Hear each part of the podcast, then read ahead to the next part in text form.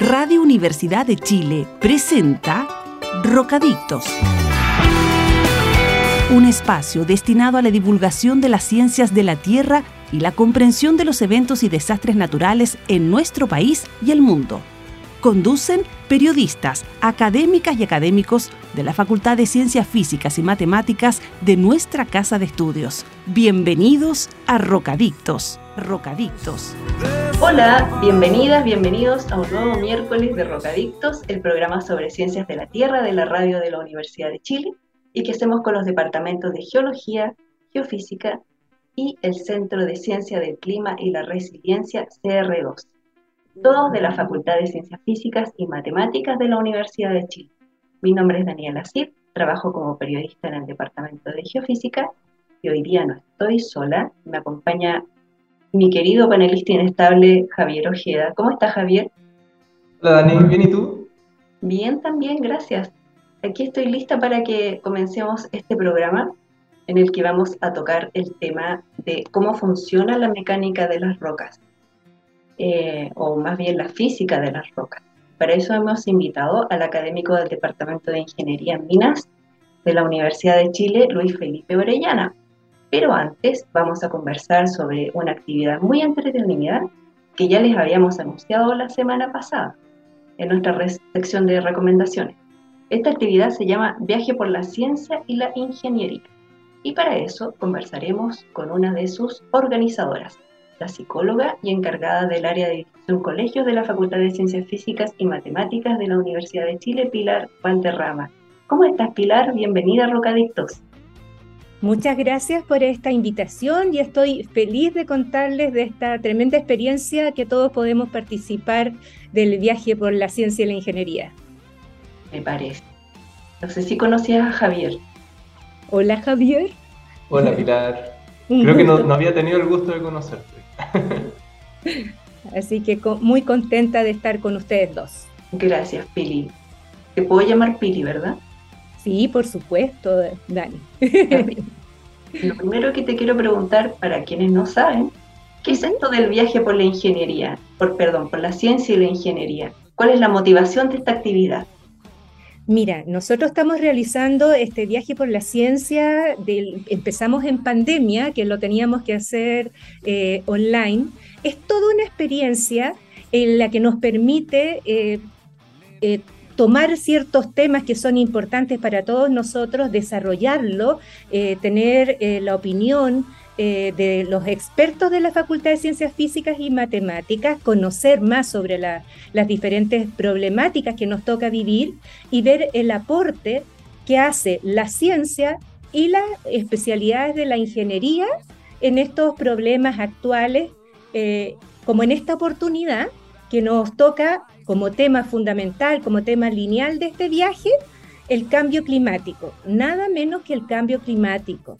Eh, que nos afecta a todos, que debemos ser conscientes todos y ojalá tengamos el mayor conocimiento para poder también aportar y entender lo que está pasando eh, con nuestro planeta y con nuestra existencia.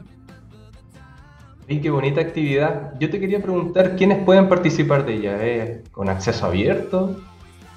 Es con acceso abierto, va a ser presencial y también lo vamos a transmitir eh, online a través de nuestro canal de YouTube, que se aprovecho al tiro de decir que es FCFM Uchile TV, y tiene un sentido hacerlo híbrido, porque la experiencia de haber trabajado con el viaje por la ciencia a través de la, de, la Internet, digamos, nos permitió llegar a un público que no accede eh, a, demasiadas cosas, eh, eh, porque viajar a Santiago tiene su costo, el tener también la posibilidad de que todo lo que hagamos, los paneles, las charlas magistrales que vamos a tener, que les voy a contar en un ratito, nuestro programa, pueda quedar en el canal de YouTube, nos permite que sea un material que, al cual uno puede acudir le sirve a los profesores también como un material docente, un, material entretenido, por ejemplo, para ser parte de una clase. Em, la transmisión va a ser eh, en vivo, pero también va a quedar en el canal de, vamos a tener streaming ¿Ya? Y va a quedar grabado en nuestro canal de YouTube. Así que va a ser abierto a todo el público. Nuestro foco del día jueves y viernes es especialmente colegios. Yo trabajo en el, en el área de difusión colegio. Soy la persona que tiene el contacto directo previo a que los alumnos entren a la facultad. Em, hay colegios invitados para el día jueves, el día viernes. Y el día sábado es una actividad abierta a todo público, así que están todos invitados a participar, tanto en forma presencial, como les voy a contar, como en forma eh, a través de, poder vernos a través del canal de YouTube. Cuéntanos, eh, Pili, eh, esta ya es el tercer viaje por la ciencia y la ingeniería, ¿verdad? Sí, el tercer viaje, sí. Tenemos esta experiencia maravillosa de haber contactado a muchas personas y interesado a, niños, estudiantes y también adultos en estos temas científicos. Eh, cuéntanos qué se viene para esta versión en especial. Me voy a colocar lentes para poder no equivocarme, porque si no, el tiempo pasa y nos vamos poniendo viejos. Entonces, chiquillos, eh, nosotros tenemos eh, dividido los temas por día.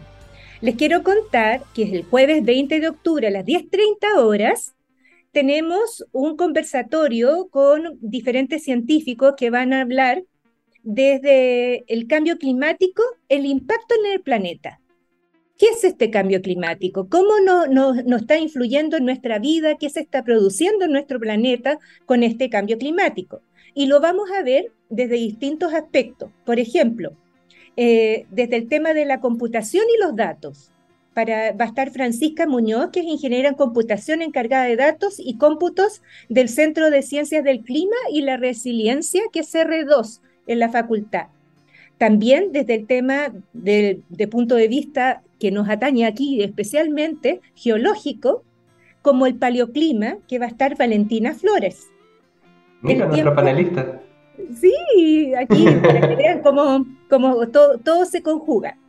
Eh, con respecto a explicarnos sobre el cambio del clima propiamente tal, va a estar Roberto Rondanelli, que es climatólogo, y eh, desde el punto de vista del efecto que está produciendo a través del agua, va a estar Linda Daniele, que es hidrogeóloga académica del Departamento de Geología. Así que estamos con amigos ese día jueves para tratar ese tema tan interesante. El viernes 21, el tema se llama Cambio climático, adaptación y todos vamos a estar en eso, en esta adaptación, porque el cambio climático ya está y se instaló y viene a instalarse con mayores cambios también. Adaptación y mitigación. ¿Qué podemos hacer nosotros para que este cambio climático y sus consecuencias no, no, no sean tan rápidos y, tan fuertes, digamos, y que nos afecte en forma tan rotunda como está afectando ciertas partes del planeta? Para eso vamos a ver cómo a través de las ciencias y de la ingeniería podemos aportar. Y para eso vamos a tener a Rodrigo Gilberto de Políticas Públicas, él es economista, es investigador del Centro de Sistemas Públicos de la Universidad de Chile.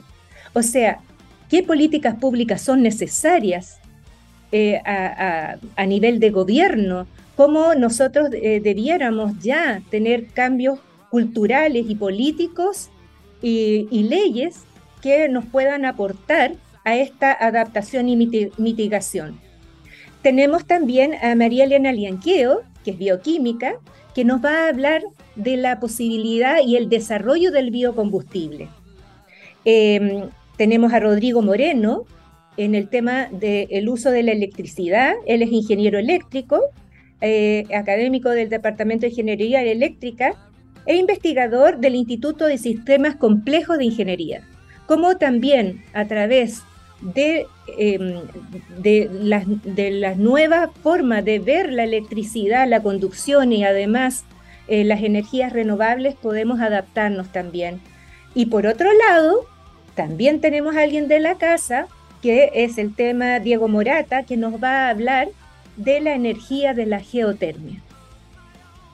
con esta mirada queremos llegar a nuestros alumnos de, de enseñanza media también como dando la importancia al desarrollo científico, a la investigación, a los mejor entusiasmarlos también, como para cuando ellos estén ya estudiando, vean la necesidad de estas eh, políticas públicas, de, de, cómo yo también puedo aportar en la investigación, la investigación práctica que tiene que ver con los problemas que a todos nos atañen.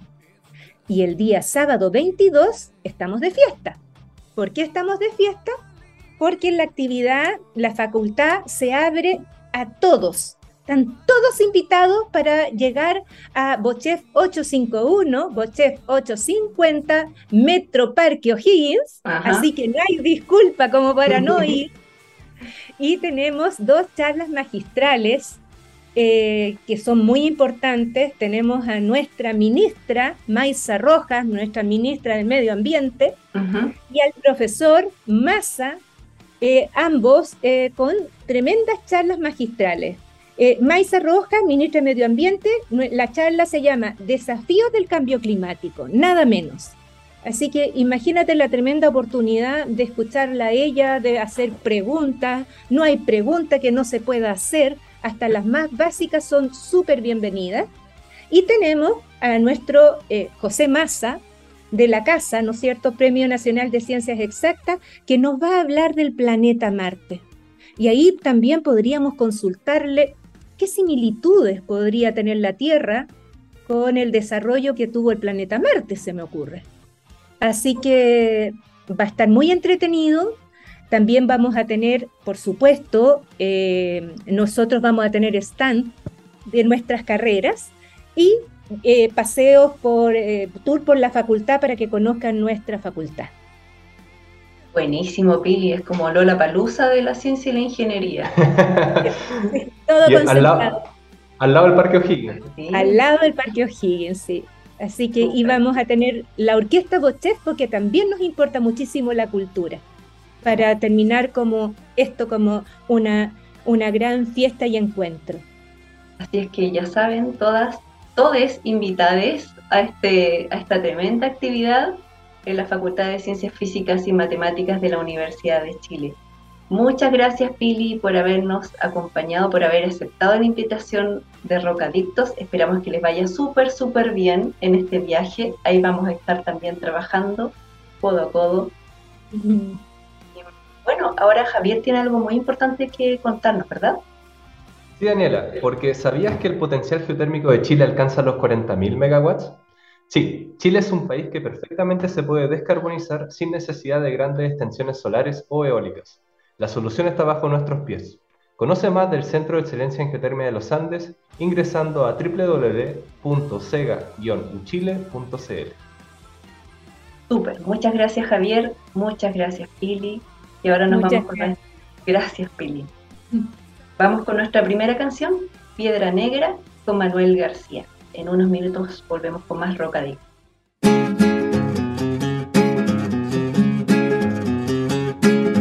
Nadie toma por asalto aquello que llamamos la realidad. Y ni siquiera un artista revólver de estrellas sabe algo de ella la realidad ya no es un privilegio, es lo que nos sucede al andar, solo al andar, solo al andar.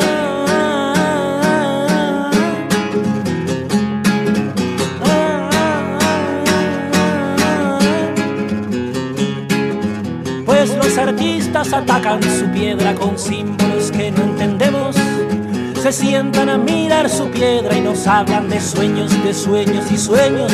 Estamos todos frente piedra tratando de romperla con la mirada y no pasa nada, no pasa nada. Estamos solos frente a una piedra tratando de moverla.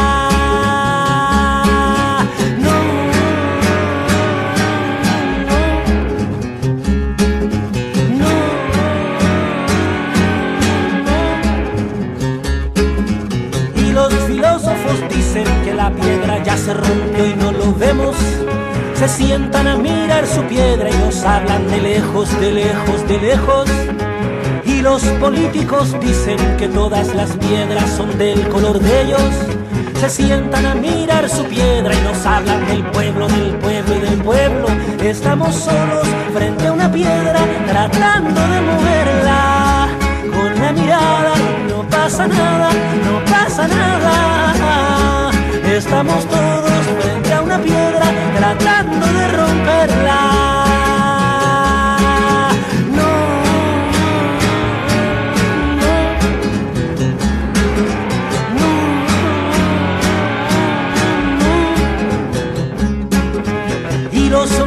la religión dicen que todas las piedras serán de Dios. Se sientan a mirar su piedra y nos dicen lo que debemos, lo que no. Estamos todos frente a una piedra tratando de moverla. Con la mirada no pasa nada, no pasa nada. Estamos solos frente a una piedra, frente a una piedra negra.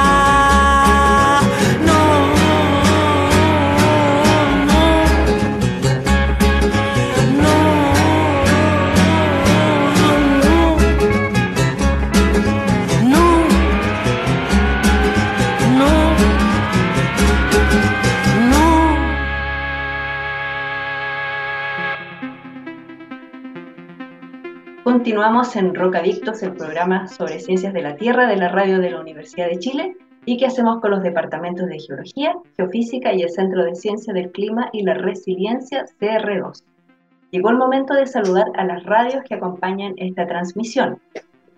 Nos referimos a la radio eh, Placeres, que está en Valparaíso, el 87.7 FM, quienes nos escuchan los días domingos, en Talcahuano, la radio Talcahuano, el 103.7 FM, que nos escuchan hoy miércoles en directo y por supuesto eh, un cariñoso saludo para todas las auditoras y auditores de la radio de la Universidad de Chile en el 102.5 FM y radio.uchile.cl, la señal en línea.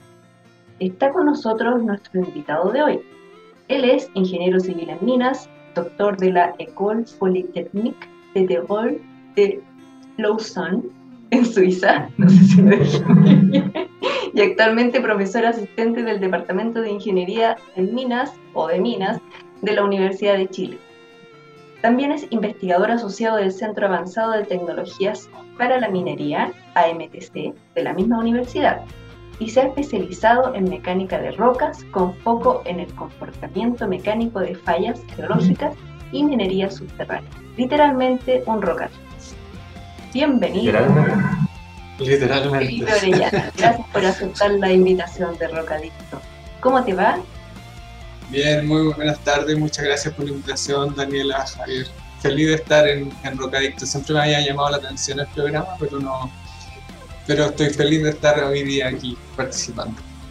Qué bueno, Felipe. Nos alegramos mucho con Javier, ¿verdad? Sí, la verdad, eh, como tú decías, Daniela, es un verdadero rocadicto. Tenemos uno de verdad, de verdad. Sabes que quisiéramos comenzar preguntándote eh, a grandes rasgos, ¿qué significa estudiar la mecánica de las rocas? Eh, mira, claro, sí, es verdad, es como un verdadero rocadicto.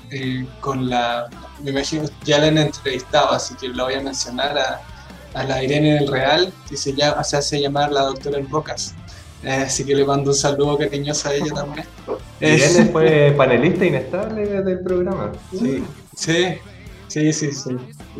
Una amiga muy querida. Eh, bueno, ¿qué significa estudiar mecánica de roca? Mira, eh, la mecánica de roca se, están dentro de lo que uno podría llamar la geomecánica, que es básicamente la mecánica de la Tierra, cómo funciona la Tierra desde esa perspectiva, eh, donde el, elemento a estudiar fundamentalmente son las rocas. Eh, y en específico, eh, dependiendo muchas veces de la disciplina, es la aproximación que le damos a la mecánica de rocas. Por ejemplo, yo que trabajo, soy de formación ingeniero civil de minas, la mecánica de rocas se estudia fundamentalmente para efectos de cómo hacemos que los macizos rocosos sean estables para efectos de la construcción de túneles, para efectos de la construcción de la minería subterránea, en minería a cielo abierto también, fundamentalmente. Entonces, cuando nosotros hacemos una excavación, que lo hacemos en un macizo rocoso, que lo hacemos en las rocas, lo que queremos básicamente es generar condiciones o estudiar las condiciones bajo las cuales esa infraestructura subterránea, esa infraestructura a cielo abierto, sea estable. Cuando hablamos que sea estable, es que no colapse, no estalle en algunas ocasiones eh, y permita básicamente salvaguardar eh, la vida de las personas que están o transitando, como puede ser el caso de un túnel ferroviario o un túnel civil, eh, cuando estaba construido en roca, o eh, básicamente proteger la vida de las personas que están trabajando, que es en el caso de los procesos constructivos o en minería subterránea cuando la gente está eh, haciendo las labores diarias. ¿ya? Entonces, desde la, desde la, perspectiva como de la minería, la mecánica de roca es súper funcional en, en, ese punto de vista, es una, una, disciplina muy aplicada. Ahora, cuando queremos estudiar mecánica de roca y quizás desde la perspectiva más de, lo, de la geofísica, eh, ahí probablemente nos saltamos ya al mundo de las fallas geológicas, de la tierra sólida, eh, donde queremos estudiar, o, la mecánica de roca es, nuestra, es la disciplina en la cual nosotros estudiamos, por ejemplo, la, la física de los terremotos. Eh, queremos estudiar terremotos, tenemos que encontrar cuáles son las leyes mecánicas básicamente que generan las condiciones para que un terremoto eh, efectivamente se pueda, eh, se puedan producir, que generen las condiciones Ahora, son condiciones de, de, trabajo completamente distintas, porque cuando estamos en minería estamos muy superficie, ¿no es cierto? Eh, 100 metros, 500 metros, 1000 metros quizás. Cuando estamos hablando de terremotos, nuestra escala pasa a ser más de 10 kilómetros, 20 kilómetros, 400 kilómetros, qué sé yo, dependiendo del tipo de terremoto que uno, que uno está estudiando. Y por lo tanto, lo, los factores que eh, hay distintos factores que modifican el comportamiento de la roca. Entonces, dependiendo de la profundidad del objeto de estudio, eh, por ejemplo, la temperatura también es un factor relevante, la presencia de agua también lo es, eh, es como las rocas se van a comportar. Eh, y ahí básicamente tenemos la mecánica de roca viene como disciplina, ¿no es cierto?, a, a buscar el mejor entendimiento de cada uno de esos fenómenos por una parte, les mencionaba anteriormente algo más aplicado, más probablemente del día a día, y otra parte desde la naturaleza, ¿no es cierto?, que son los terremotos, que es un fenómeno más complejo eh, desde ese punto de vista. Entonces traté como, en resumen, y entre medio hay hartas cosas. traté como de, de, de, llevarlos como al campo muy aplicado, que probablemente la minería es de, los que, de las disciplinas aplicadas que más utiliza la mecánica de roca como, como como estudio, y por otro lado, como desde las ciencias básicas o de las ciencias, eh, eh, es la geofísica probablemente que utiliza la mecánica de roca para estudiar un fenómeno como los terremotos. Y para interpretar muchos resultados también. Entonces hay, hay un gran problema de escala. Para tratar de interpretar los resultados, sí. efectivamente, porque tratamos de complementar lo que la geofísica, por ejemplo, la sismología estudia de los terremotos y son dos mundos que en el fondo debiesen tratar de trabajar más cercanamente para poder interpretar eh, lo que estamos sintiendo, leyendo, eh, capturando con la información en superficie, eh, pero también dándole un sentido físico de cuáles son las condiciones que efectivamente la roca tiene que cumplir para que se produzca eso mecánicamente. Eh, es súper distinto una roca, por eso les mencionaba, es súper distinto un macizo rocoso, una roca en superficie, a temperatura ambiente, 30 grados, con poca presencia de agua, que una, un macizo rocoso que esté a, mencionamos, 20 kilómetros bajo la superficie, eh, con temperaturas mucho más elevadas y por lo tanto esas condiciones van a hacer que las rocas se comporten de manera distinta. Claro. Bueno, Luis Felipe, tremenda introducción, creo que nos dejaste demasiado claro con esta amplia gama de la mecánica de roca. Yo te quería preguntar ¿Cómo en realidad podemos hacer un estudio de esto? Eh, ¿qué, ¿qué, tan difícil es? ¿Qué, ¿Qué, es lo que necesitamos incorporar para, para entender esta física de las rocas? Bueno, el objeto de estudio lo que son las rocas. ¿Ya? Uh -huh. Nosotros estudiamos rocas, somos rocadictos, como, como el título de este programa. Buscamos rocas, eh, tratamos de, de, de entenderlas, eh, de, de ver cómo se comportan, básicamente, esa es como la, la, palabra, ver cómo se deforman finalmente. Tomamos la roca como un material, ¿ya? Entonces, para quienes quizás son más del mundo de la, de la ingeniería material, la ingeniería civil, fondo la roca es un material como un concreto, como un acero, como en ese sentido, pero la roca tiene características que son muy particulares, que de partida es un, es un elemento natural, eh, donde tiene una serie de, complejidades internas en su formación, o sea, no, no, no, es como el concreto que nosotros tenemos una receta para crear un concreto y sabemos cuáles son las propiedades que queremos darle a ese concreto, ¿cierto? Eh, nosotros aquí tenemos una roca que la naturaleza nos entregó y ahí está. Trabajen con ella. y es tan compleja como la naturaleza misma. Y es tan compleja como la naturaleza. Entonces, primero, las complejidades, tenemos muchos tipos de roca, ¿ya? Lo cual nos lleva a que muchos de los estudios sean de sitio, en el sentido de que una roca que está ubicada en la región de O'Higgins, por ejemplo, es distinta que una roca que está ubicada en Canadá, ¿ya? Entonces ahí, tenemos algunos efectos de sitio. Eh, pero superando eso, básicamente nosotros tenemos que tomar muestras de los macizos rocosos, tratamos de que esas muestras sean lo más representativas posible del macizo, eh, y por eso en superficie generalmente es más fácil que si queremos ir a interpretar lo que está ocurriendo a 20 kilómetros de profundidad eh, en, en, las placas, ¿no es cierto? en las zonas de subducción, donde las rocas están generando procesos eh, para que, que, se produzcan los terremotos. Eh, y ahí en ese sentido, eh, lo que necesitamos básicamente es tomar muestras de roca y ensayarlas, deformarlas, ponerlas en distintas condiciones que nosotros creemos, que nosotros esperamos que ocurran, ya sea en superficie, en minería, en ingeniería civil o en profundidad, en caso, por ejemplo, de los terremotos. Tratamos de, de, de testearlas, de, de forzarlas a esas distintas condiciones para saber cómo se van a comportar. Suena súper complicado. Uno, uno que, es, como Hello Kitty. Eh. hay cosas que son, hay cosas que son más, más, simples que otras, efectivamente. Por ejemplo, en superficie, para la práctica ingenieril, tenemos un montón de normas ya establecidas, test estándares, que sabemos cómo se hacen, tenemos los equipos para hacerlo, pero claro, cuando nos vamos a procesos más complejos, por ejemplo los terremotos o las fallas geológicas, ahí ya los equipos dejan de ser estandarizados, los test dejan de ser tan, tan, tan fáciles de replicar y, en la complejidad de los niveles de, trabajo también aumentan considerablemente. Eh, está súper interesante Luis Felipe y eh, tenemos que preguntarte sobre otro punto que es pero da un poco más para largo. Entonces, si te parece, lo vamos a dejar para el próximo bloque. Y ahora vamos por la publicidad de la radio y en unos minutos más seguimos con Rocadito.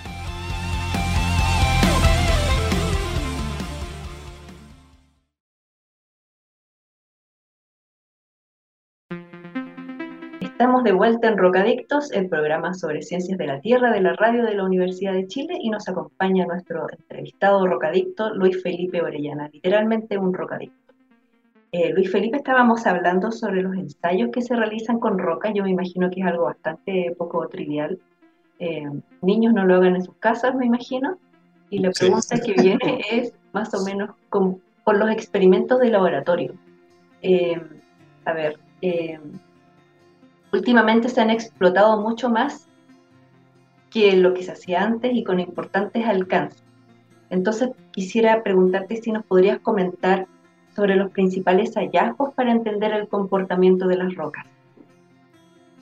Sí, mira, estábamos conversando sobre los experimentos y la verdad que sí, los experimentos en general tienen algún nivel de, riesgo, hablamos de, grandes equipos, eh, básicamente lo que queremos hacer es eh, estresar a la roca, ¿ya? Tomamos nuestra muestra, la estresamos, la deformamos y lo, queremos que, lo que queremos es que se rompa, se fracture y después nosotros tratar de eh, capturar todos los datos y la información que hay detrás de ese proceso de fractura, que, ocurre en el proceso.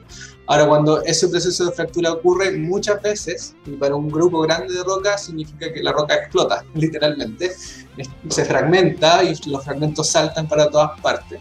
Entonces, por eso sí, es bueno que no lo hagan en casa. se necesitan medidas de seguridad y protección cuando estamos haciendo esos ensayos.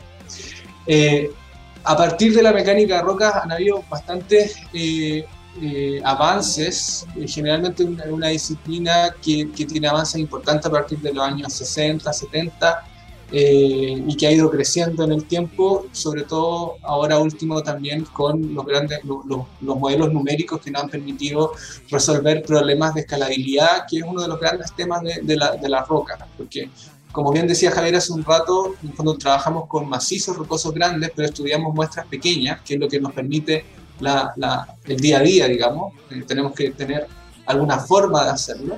Eh, pero siempre tenemos el problema como el resultado que en una cosa tan pequeña en el fondo pueda ser representativo, del, de un terremoto, por ejemplo. ¿Cómo, ¿Cómo hacemos para que eso sea representativo?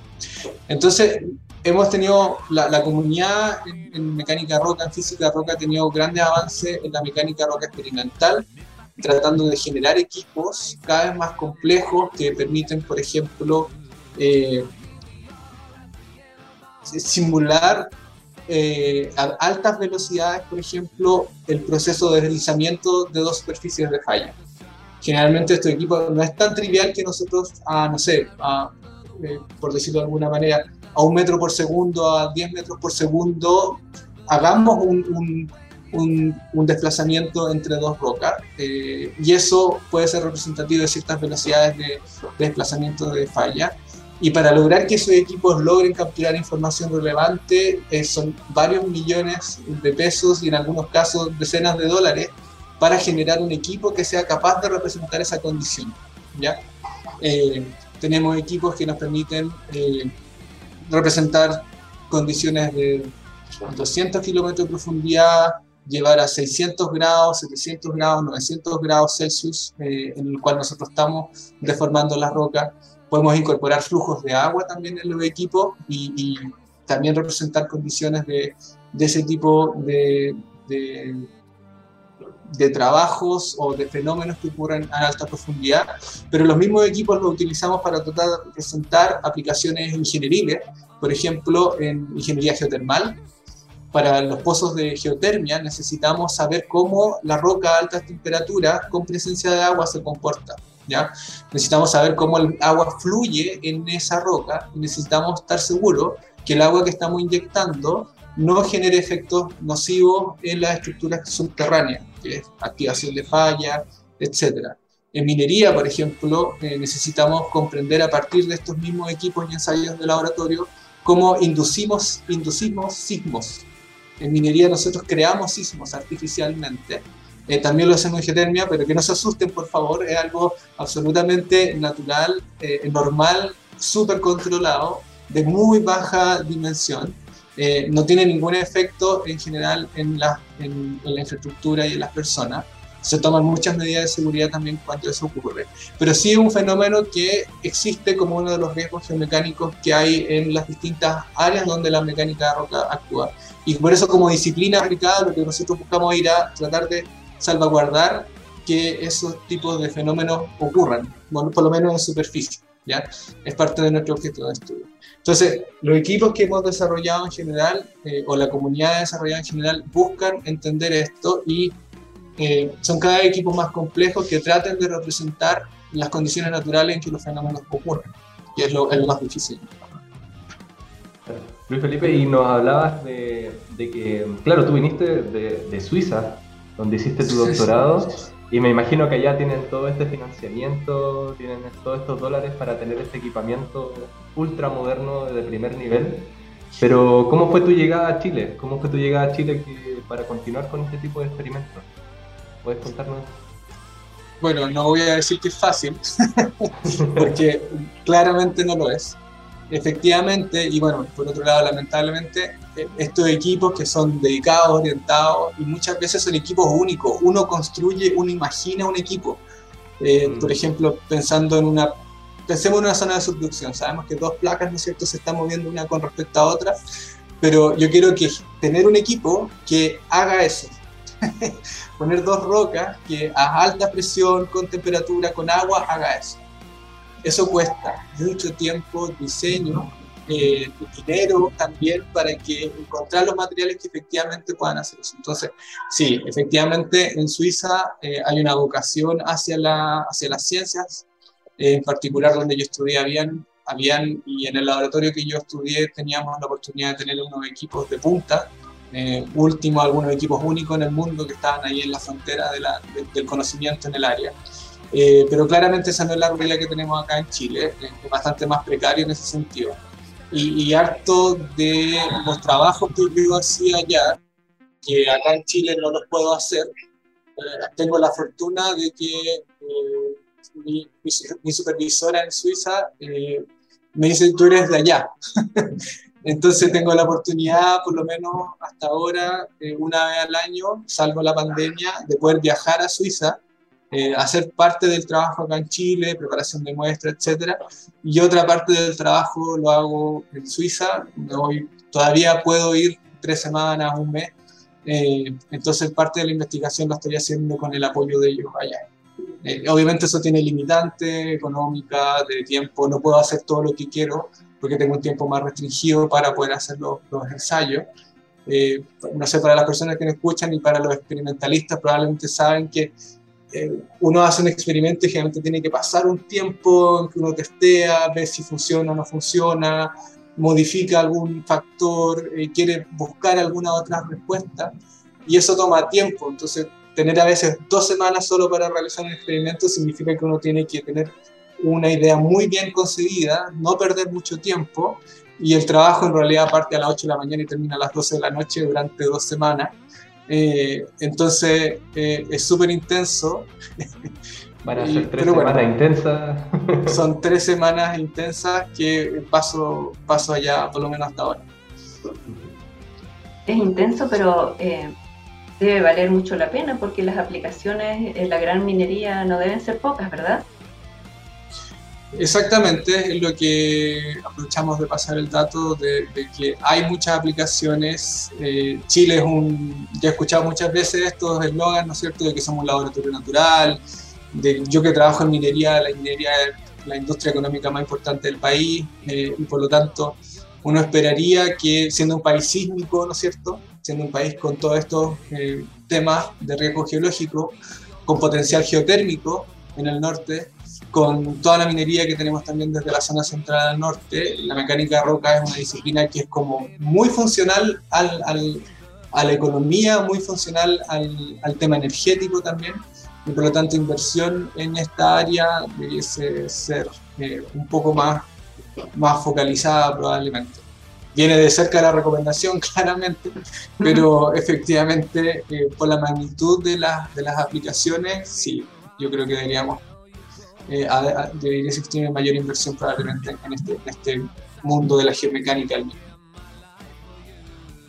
Felipe, y en general eh, en, en, Sudamérica se hace poco este tipo de experimentos, ¿no?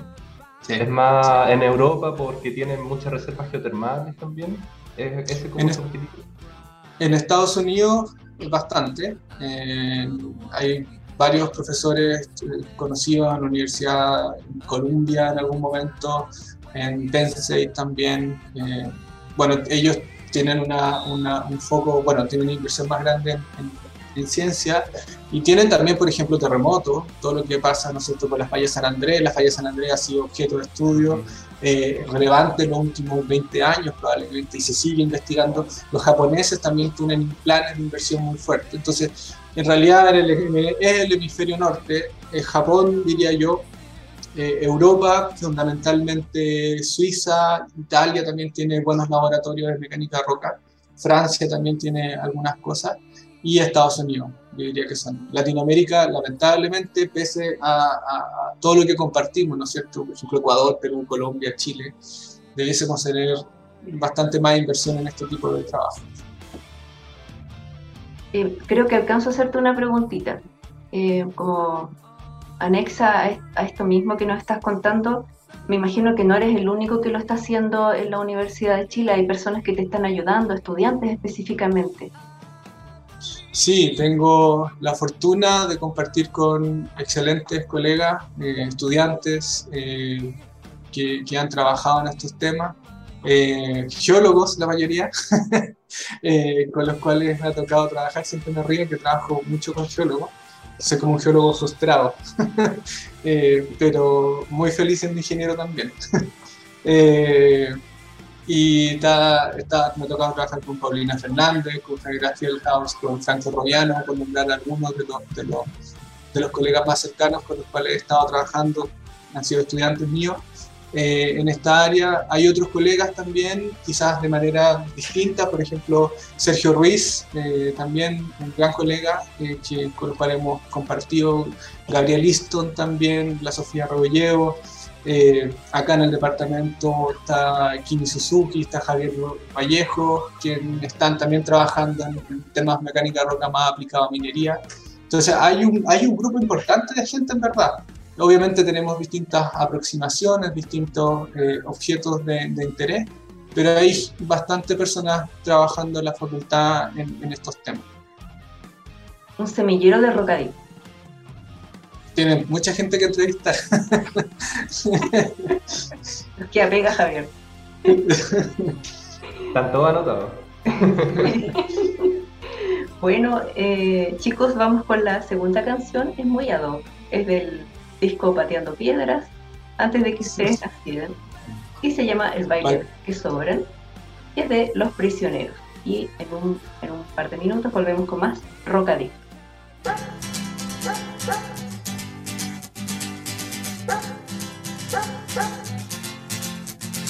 Es otra noche más de caminar.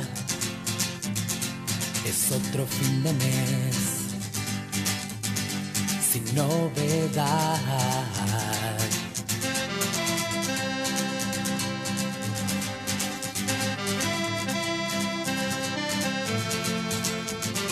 Mis amigos se quedaron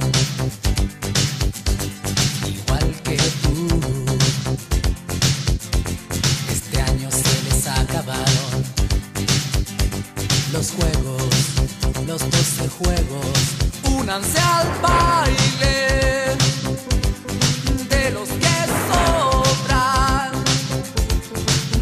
deben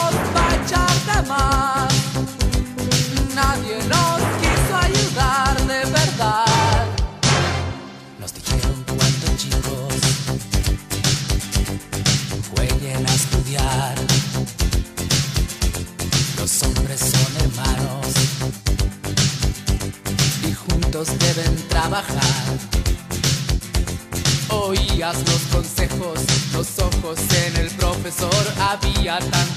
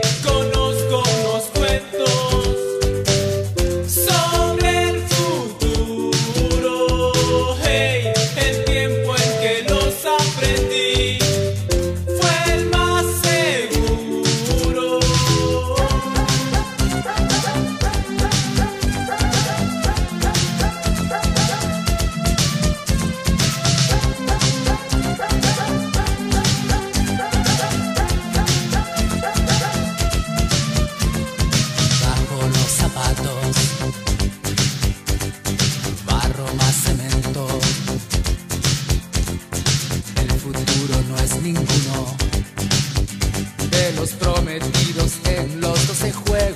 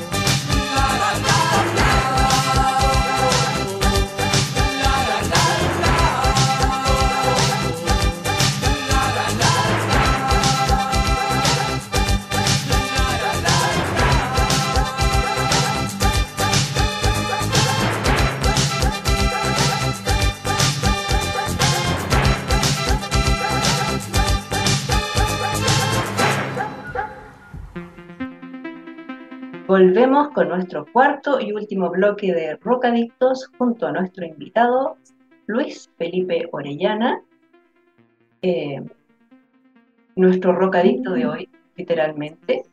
Eh, Luis Felipe, eh, la siguiente pregunta es bien importante y es ¿cómo influyen las fallas geológicas en toda esta dinámica de las rocas? Las fallas geológicas son probablemente de, estos elementos que hay en los macizos rocosos más, complejos y más interesantes por estudiar. Eh, afectan completamente lo que uno piensa del macizo, es decir, lo que comentaba anteriormente, podemos estudiar una roca pequeña y tratar de pensar cómo va, a funcionar el macizo en, esas condiciones, pero si hay una falla, la falla arruina todo, modifica todo. ¿Ya? Eh, nos cambia básicamente cuál es el comportamiento esperado. Y en ese sentido son elementos de estudio que llaman naturalmente la atención. Eh, además, son parte de, estructuras eh, muy importantes. Está en, o sea, los terremotos son de alguna manera fallas que están siendo activadas, ¿ya? y por lo tanto, ese solo hecho ya nos llama a entender o llama rápidamente a, la curiosidad de cómo funcionan los terremotos. Bueno, son fallas, tenemos que estudiar las fallas, cómo se, cómo se propagan, cómo, cómo se genera la energía, cómo se acumula la energía que después se libera, ¿no es cierto?, en la Tierra y que tiene los efectos que tiene. Y yo, como, como les mencionaba anteriormente, en ya en las actividades más del día a día, en geotermia, en minería, en la construcción de túneles. Pregúntenle a cualquier persona, geólogo, geofísico trabajando, minero trabajando en, esas actividades, ha tenido algún problema con una falla. Entonces, eh, son elementos característicos, eh, son dolores de cabeza. Eh, si nos vamos incluso a, la gente que está acá en Santiago, ya han escuchado probablemente la falla San Ramón, es una de las fallas que está básicamente que están estudiando para ver cuáles son sus potenciales efectos. O sea, son elementos que requieren un estudio profundo para saber cómo se comportan, pero también son elementos muy complejos, lo que hace que su entendimiento tome tiempo, eh, sea un poco eh, ciego en algunas, en algunas partes y todavía existen muchas preguntas por responder. Y no es tan solo un desafío que, que en Chile hemos tratado de, de, resolver, sino que es algo completamente mundial. O sea, Tú mismo lo decías, hay laboratorios en todo el mundo y Chile es uno de ellos, pero claro, nos vemos como muy afectados con este tipo de estructura. O sea, la cantidad de gente que pone ojos en Chile por los procesos naturales que tenemos es muy grande.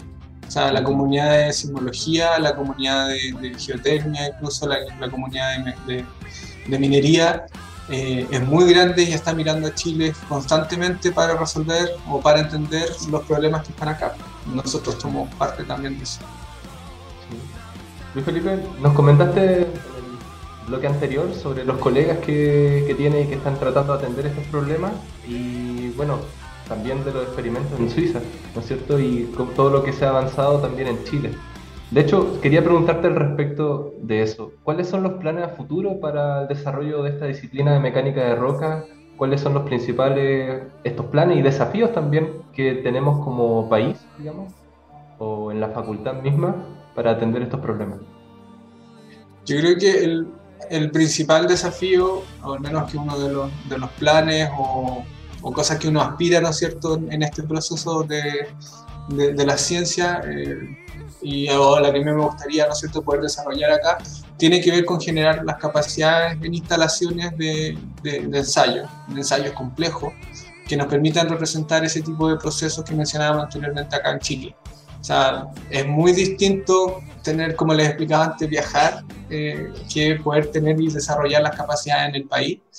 Y en ese sentido, yo creo, desde mi, desde mi experiencia, digamos, de lo que yo estoy buscando construir acá, eh, tiene que ver con levantar esas capacidades experimentales en la facultad o, en, o, en, el país, digamos, a través de alguna red de colaboradores o incluso en otra región.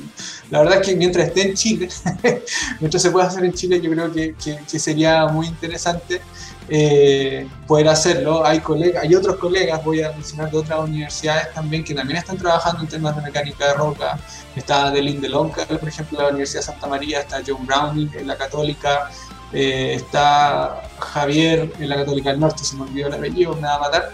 Eh, pero a lo que no, voy, hay gente, no, no, no, es otro Javier. Está está la Laura de la Universidad de o sea, hay, hay, hartas, hay hartas personas, digamos, trabajando en este, en este ámbito y por lo tanto, en el último año se ha generado una capacidad humana y estoy nombrando solamente a la gente que trabaja probablemente en, temas más experimentales, me estoy soltando a los colegas geofísicos y geólogos, estoy más bien como en el ámbito de, la ingeniería de mina, de los riesgos geológicos. Entonces, pero yo creo que varios de nosotros compartimos básicamente la idea de que hay que generar más capacidades experimentales en el país. Eh, y eso requiere inversión. Lamentablemente los equipos no son, no son estándar, son equipos que hay que construir, que hay que armar para ciertas condiciones. Y bueno, son inversiones grandes que habría que realizar para que se puedan generar esas capacidades. Esto es muy relevante. Hay que, necesitamos dinero para desarrollar esta área. Así que la dejamos ahí dando bote queremos agradecerte, Luis Felipe, por habernos acompañado hoy, por haber aceptado la invitación de Rocadictos. Y ahora nos vamos eh, rápidamente a nuestra sección de recomendaciones. Eh, Luis Felipe, partimos contigo. Sí, yo gracias por bueno gracias por, la invitación, feliz de participar. Quiero eh, voy a recomendar un, unos libros o un libro en realidad, una autora que a mí me encanta mucho, que se llama Hania Yanihara, una escritora americana, eh, una, una, joven, tendrá unos 30 años yo creo, pero es maravillosa como escritora. Tiene un par de libros que se llama eh, Tan poca vida, La gente en los árboles, y ahora hace poco sacó otro libro que no lo he podido leer, pero lo invito a leerlo porque es maravilloso. Eh, es muy terrible, pero es maravilloso a la vez para quienes tienen el hábito de la lectura. Y quiero tomarme unos minutos y voy a recomendar algo, o la no recomendación, a propósito de que estamos hablando de la falla geológica y los terremotos. Eh, la película es súper mala, que es la película de la, la, falla San Andrés de la Roca. eh, sirve para entretenerse nomás, pero por favor no le hagan caso mucho a las cosas que pasan ahí. bien. eh, Javier? Sí, yo no tengo anti-recomendación. les comento que ya está disponible un nuevo capítulo de la serie animada Geólogos, que es de Serna Geomín, y el nuevo episodio se llama La vida de Clasto, que está dedicado a los procesos erosivos que forman los sedimentos y su posterior transporte en ríos y quebradas de nuestro país. Para ver el video solo debes ingresar al enlace que publicaremos en nuestras redes sociales. Gracias Javier. Y la última recomendación la voy a hacer yo. El nitrógeno como responsable del calentamiento del planeta será el tema de la charla que el próximo miércoles 26 de octubre ofrecerá el académico Alex Galán en el ciclo Cafés Científicos 2022. La actividad es organizada por el Centro Científico SEASA y se realizará en línea, pero hay que inscribirse. Para hacerlo pueden ingresar al enlace que vamos a compartir en nuestras redes sociales. Con esto ya nos comenzamos a despedir pero recuerden que pueden volver a escuchar este programa en la sección Vuelve a escuchar de la radio de la Universidad de Chile, radio.uchile.cl. Muchas gracias a todas y todos por acompañarnos hoy. Les enviamos un gran abrazo y nos reencontramos la semana que viene. Chao Javier, chao Luis Felipe, muchas gracias.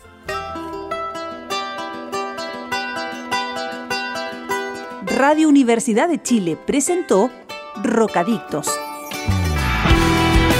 espacio donde conversamos sobre terremotos, sequías, erupciones volcánicas, aluviones y todo lo que ocurre en torno a las ciencias de la Tierra en nuestro país y el mundo. Todo esto fue motivo de conversación en Rocadictos. Rocadictos. Nos reencontramos el próximo miércoles a las 16 horas en Radio Universidad de Chile.